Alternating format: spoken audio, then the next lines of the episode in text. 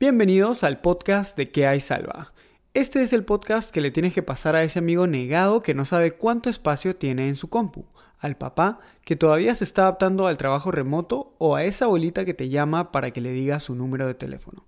Todos son bienvenidos porque siempre hay algo nuevo que aprender. El propósito de este podcast es ayudarte a resolver esos dilemas que tienes con la tecnología y devolverte el tiempo que inviertes batallando con ella para que lo dediques a las cosas que más te traen felicidad. Deja de perder más energía averiguando qué teléfono te conviene más y juega con tu gato o tu perro. Sal a correr o no te trasnoches. Lo más probable es que ya yo tenga la respuesta a tus dudas. Y si no las tengo, las conseguimos juntos.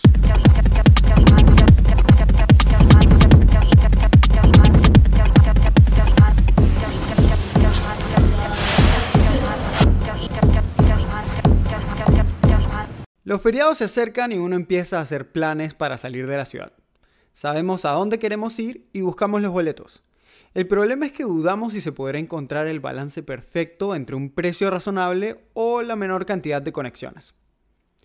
En los últimos años he escuchado y probado varias técnicas usando páginas web y aplicaciones que se supone que te hacen la vida fácil creando alertas para rastrear los precios de un viaje específico y muchas sirven pero tienes que aprender a usarlas. Y cuando digo aprender a usarlas me refiero a cómo sacarles provecho.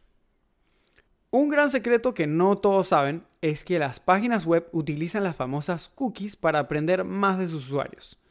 Y utilizan la información para identificar oportunidades, para aprovechar la demanda y potencialmente generar más ingresos. Seguro más de una vez al visitar una página web te ha salido una notificación que dice ¿Quieres aceptar las cookies? Si no te acuerdas, lo más probable es que ya las hayas aceptado sin darte cuenta. Vamos a hacer un paréntesis aquí. A simples rasgos, ¿qué son las cookies? Para quedar claro, las cookies no son virus. Todas las páginas hoy en día dejan cookies en tu navegador web para poder rastrear tu visita. Puede ser en tu compu, en tu tablet, en tu celular. Imagina que vas caminando por la calle mientras comes una galleta.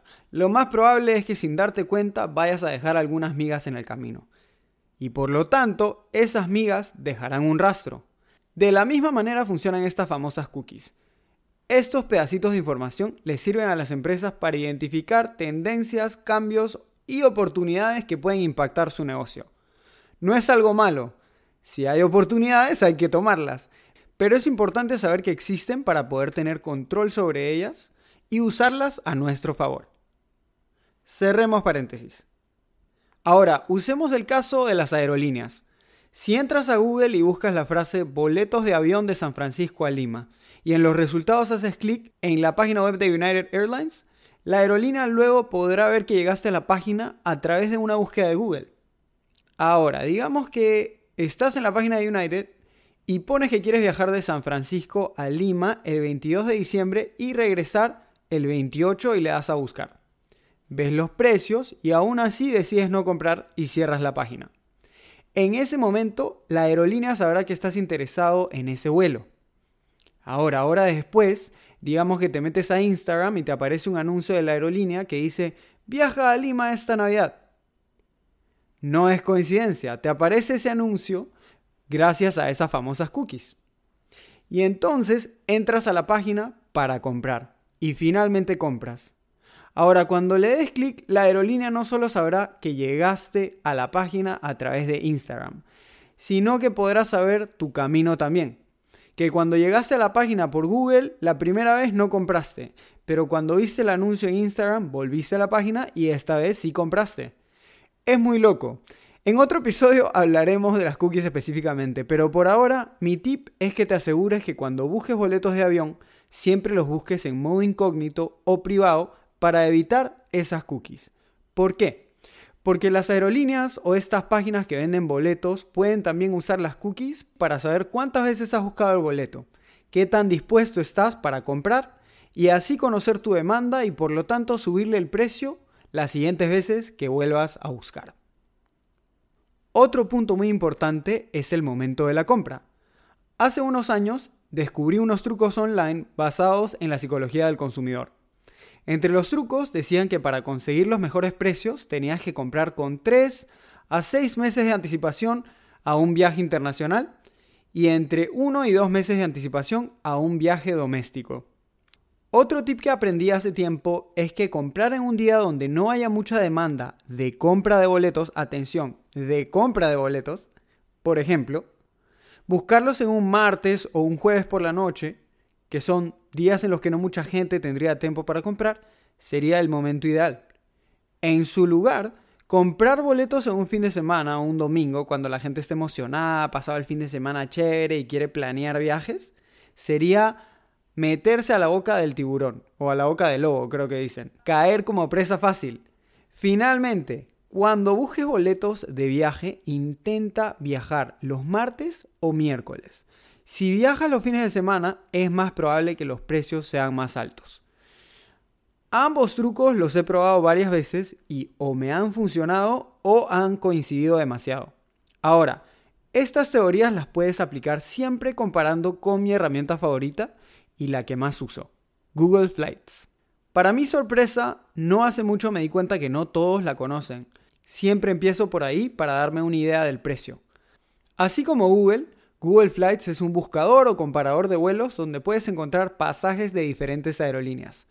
Como muchas otras páginas, pones desde dónde y a dónde quieres viajar, con cuántas personas viajarás, si es un vuelo de ida y vuelta o solo un tramo, en qué clase quieres viajar, mi parte favorita es que es súper fácil de usar.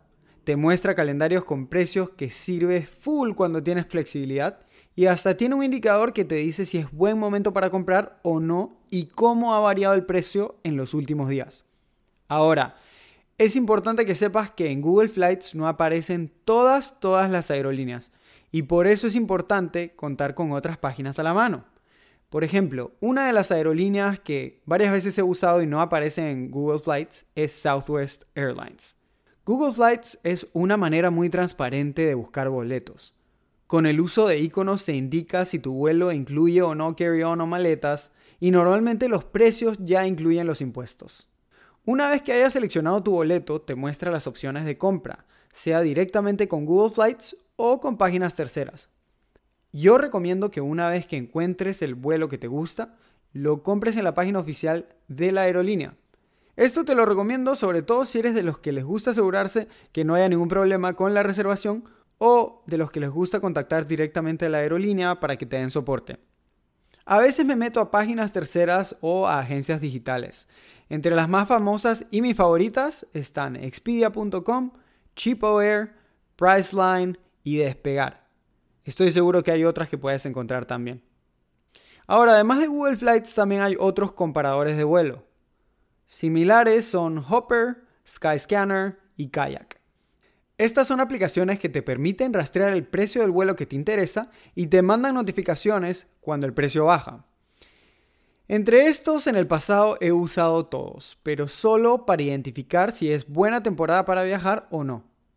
En mi caso yo no activo notificaciones porque soy súper desconfiado y de una manera parecida a las cookies siento que pueden manipular el precio de acuerdo a la demanda y que me pueden mandar notificaciones cuando no necesariamente el precio ha bajado.